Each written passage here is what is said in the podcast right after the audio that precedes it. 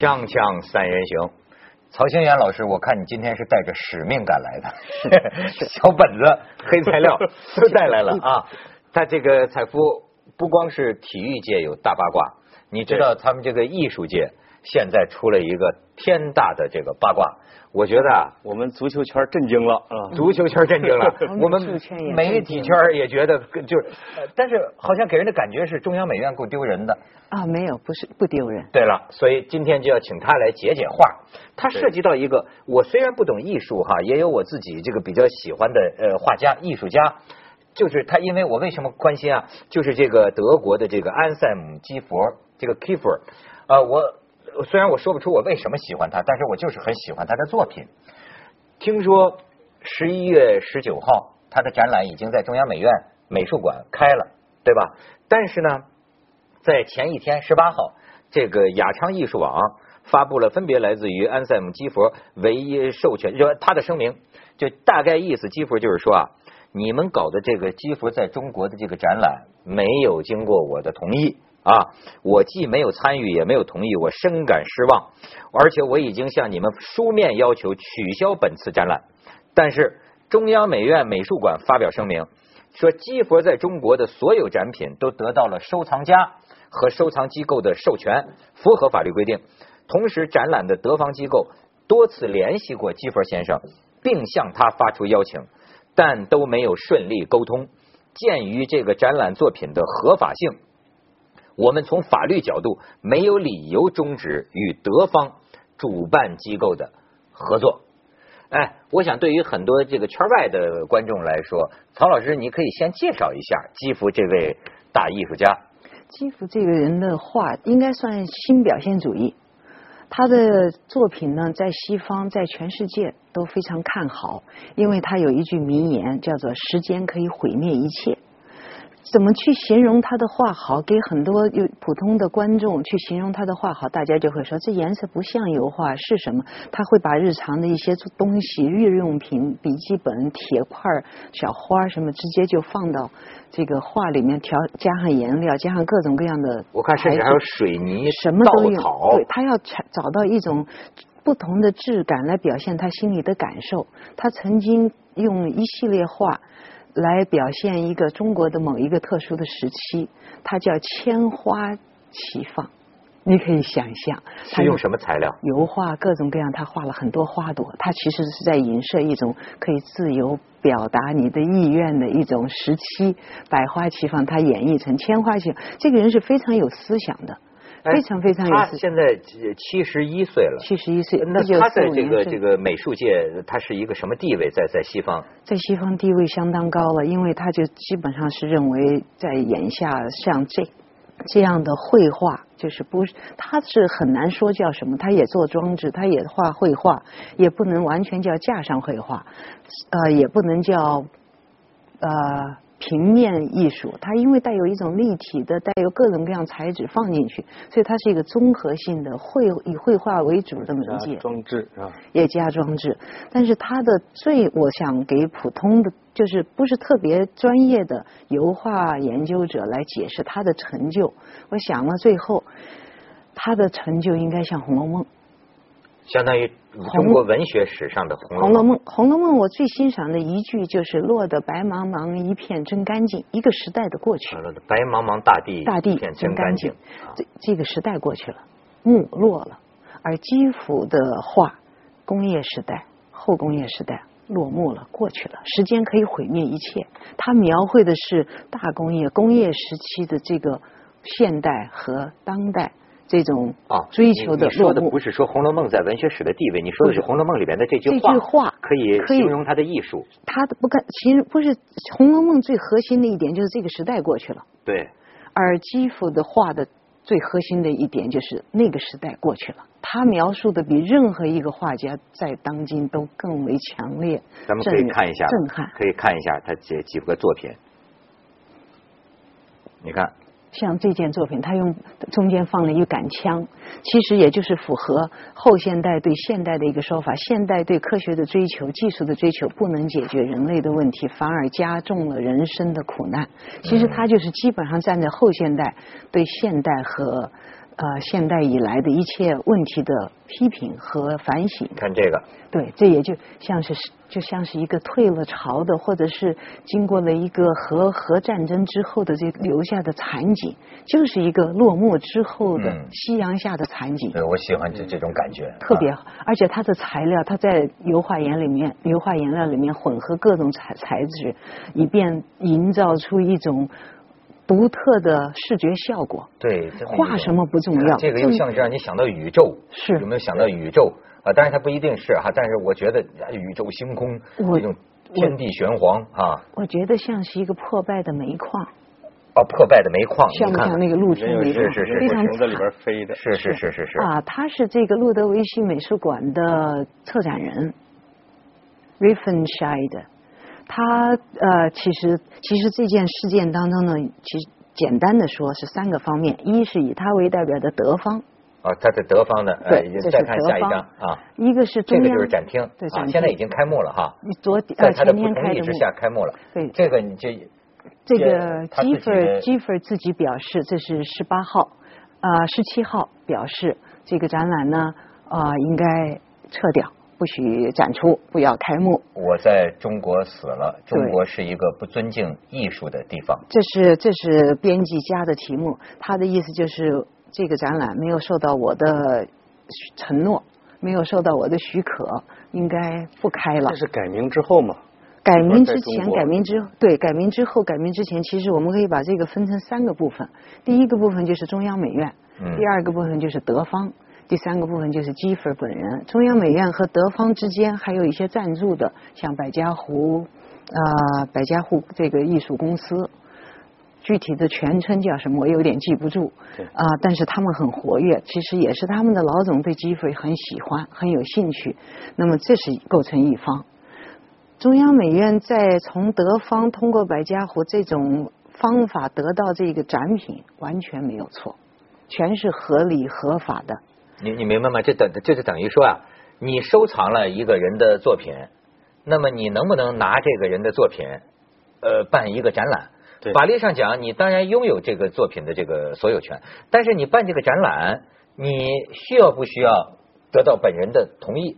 如果本人不同意，你能不能展览你所拥有的他的这个作品？这里面有几个问题，一就是法律上这个呃知识产权法分两个系统，一个是英美系统，一个是大陆欧洲大陆系统。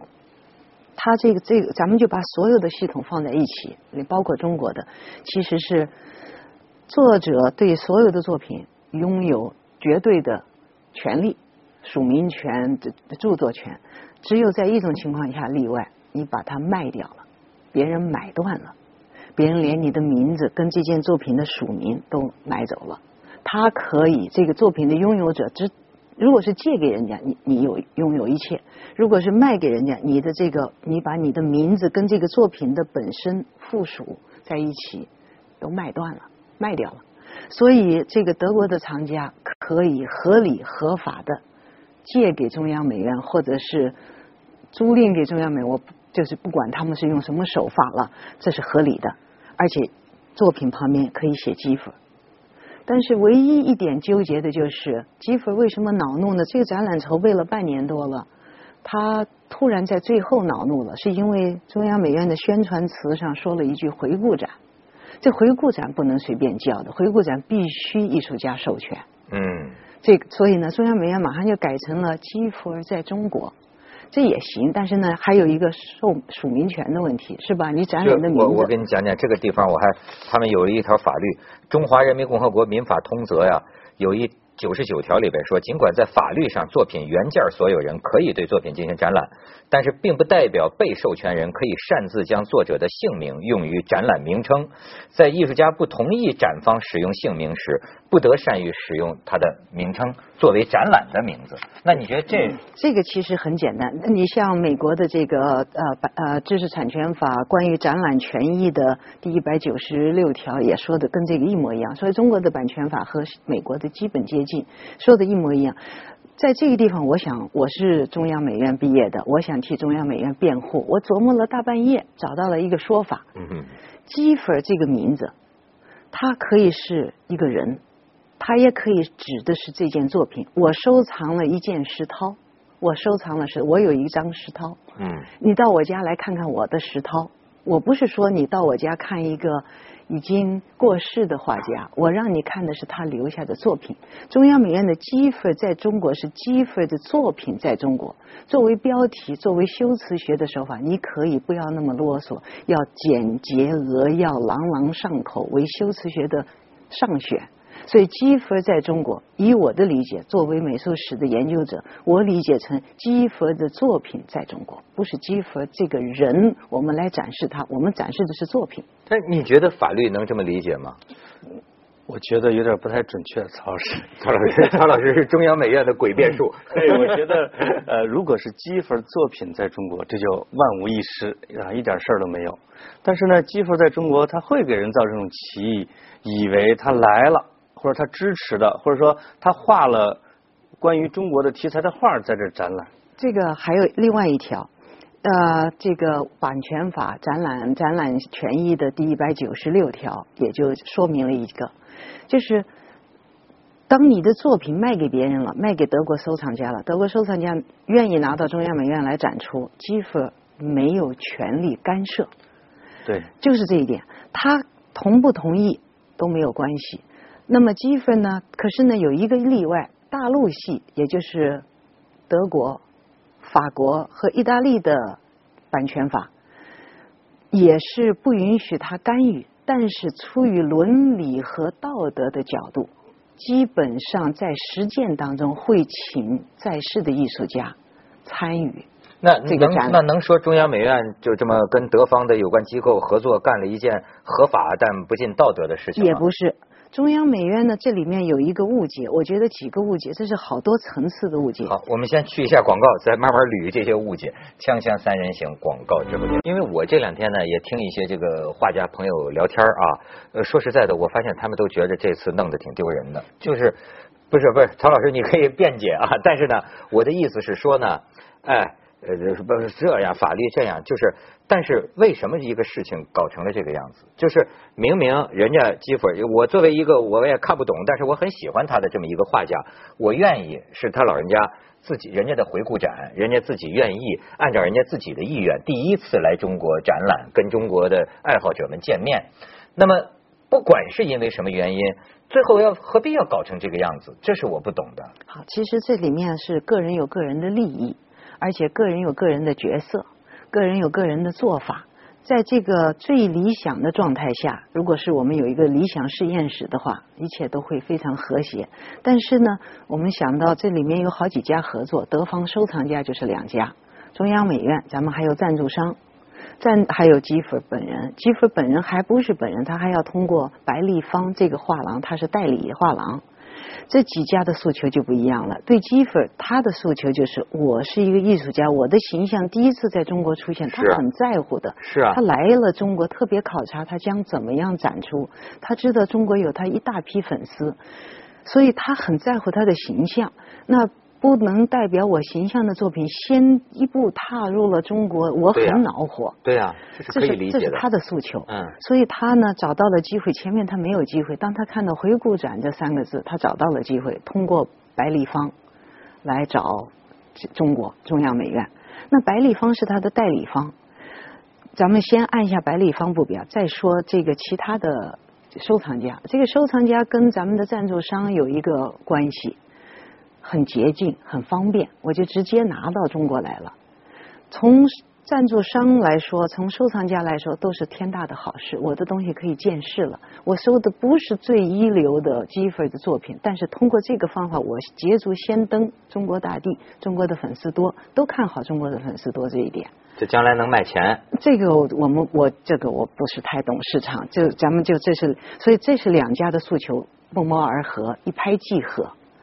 那基弗他们也确实去找过基弗据这个德国德方的这个收藏家策展人，他找过基弗本人，基弗本人拒绝回答。那我觉得好像大家都在怪基弗，你怎么拒绝回答呢？你怎么拒绝表态呢？其实基弗没错，他跟白立方签的合同，他就不能直接再跟另外一家盈利画廊去沟通。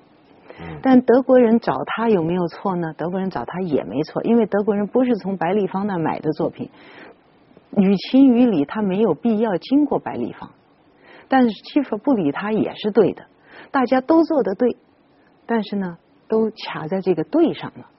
这个是罗生门的反面，罗生门就是大家都做的不对，都想法去辩护自己对了。这次呢，大家都没真的都没做错，可是呢，看起来好像都做错了，于是弄得中央美院虽然振振有词的申诉了半申诉了半天，最后开幕式弄成这个样子，我觉得很委屈，我替中央美院觉得委屈。中央美院没做错，就是小编辑写错了一个字，换到任何时候大家一笑带过，不会出现这么大的问题。啊，你觉得问题就出在回顾展这个这个问题这个字上？对。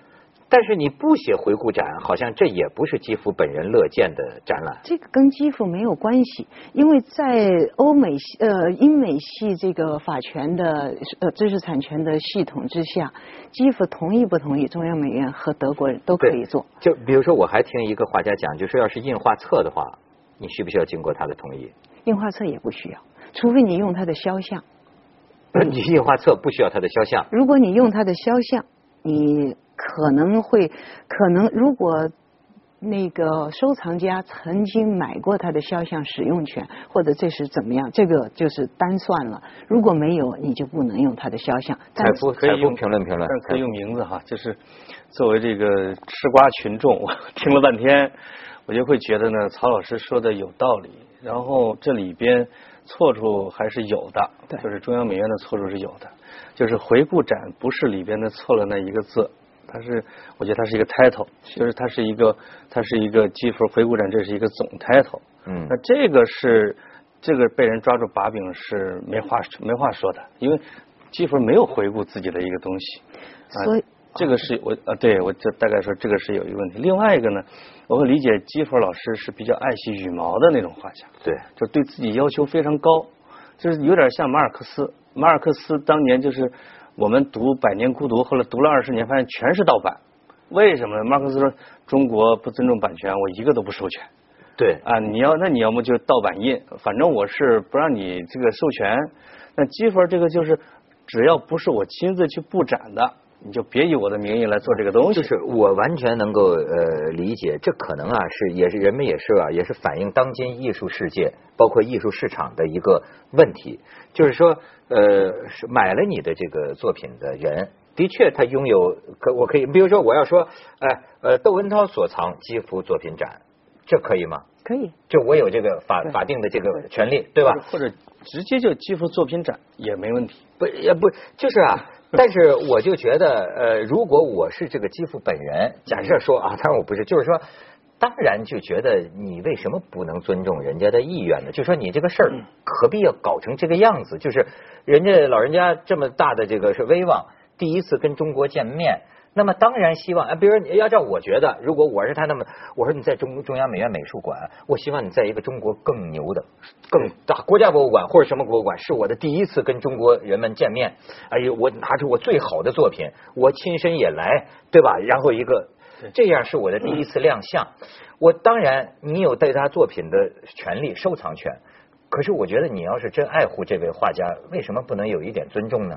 这个其实就是说到最后，还有另外一个问题，就是中国对国外的情况了解还是有欠缺。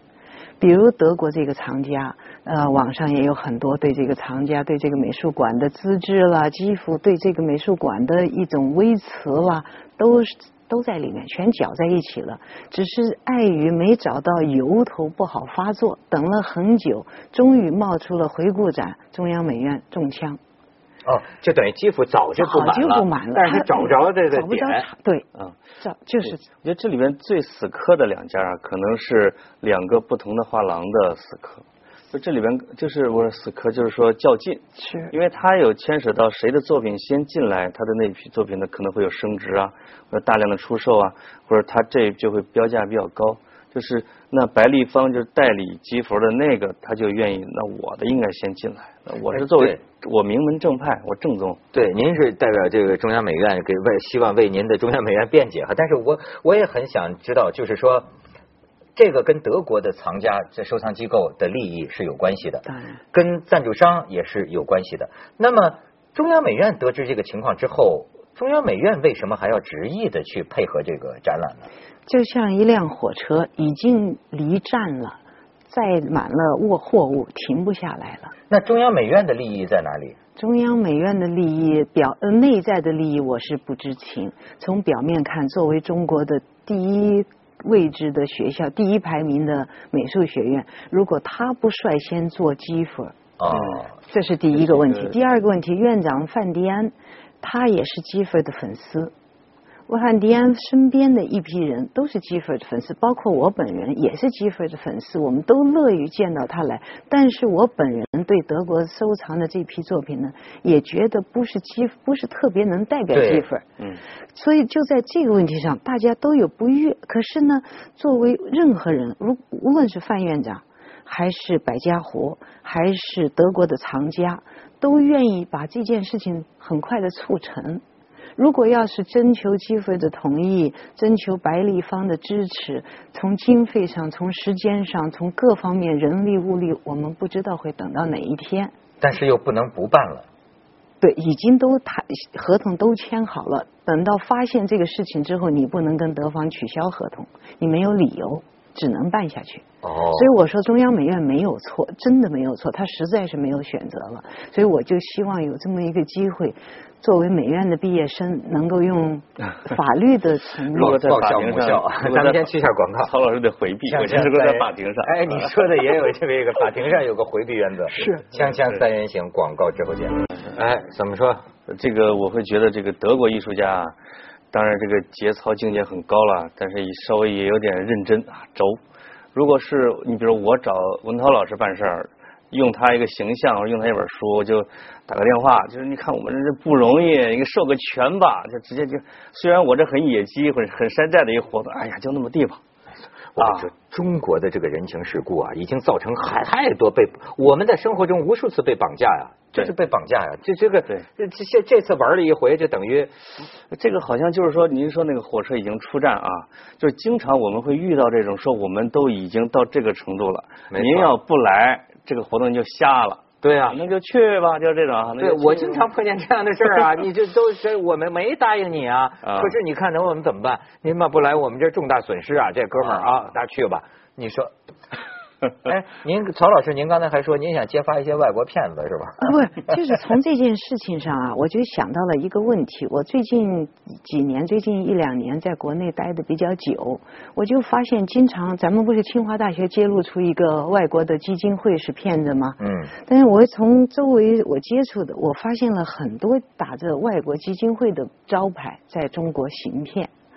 比如说，我就不提名字了，有一位有一位女士，她是某基金会的中国代理。我当时听得眼睛都直了，我说这个基金会的总裁不是十多年前遇难突然去世没留下遗嘱，他的遗孀把这个基金会就不做了，就撤了吗？怎么又回来了？啊，他说啊，是他的家人又重新做了。我说不会吧，他的他的家人我我们都很我们都很熟悉的，这迫使这个基金会都改名了，因为他遗孀不愿意投资了。嗯我说家人怎么会突然变卦了呢？最后绕了半天，原来是本宗。什么也叫本宗？本同一个姓的，啊同一个就像咱们都是都姓窦，五福了，但是一个姓本宗本宗家族那种是本宗，然后呢，用了这个名字，知道这个名字在亚洲的影响非常强，就拉起了一个新的基金会。究竟有多少钱？究竟能做什么？但是从我的看，从我的观察，我是避之有恐不及。像这样的基金会在中国大地上走来走去的实在太多。我不是说德国这个藏家给中央美院造成了这样的一个不好的结果，我觉得中央美院应该跟更高的单位联手，而不是一个不见经传的藏家。我也不说这个藏家不好，就觉得跟咱们中央美院稍稍呃规格太高了，啊，对，是吧？德方就是基佛他们可能还觉得中央美院这个展的地方还不太好，说或者说这个好作品也不够有代表性作。品没有代表性，因为这个它是个私人收藏，它还是两家收藏凑起来的，还有一家收藏不愿意露名字，用了一个代号。呃，这所以弄所有这些情况加起来，就可以显现德国这一方实在不能代表基辅，基辅生气是有道理的。这个中央美院是主动方还是德方的那些是主动方？都不是，是中间的投资商是主动方。哦，中间有拉皮条的。也不是，人家真爱艺术。哦，爱艺术。想在中国打开一片西方艺术，没想到就是他，其实他们缺的也是真正的顾问，懂法律、懂西方，又懂中国的。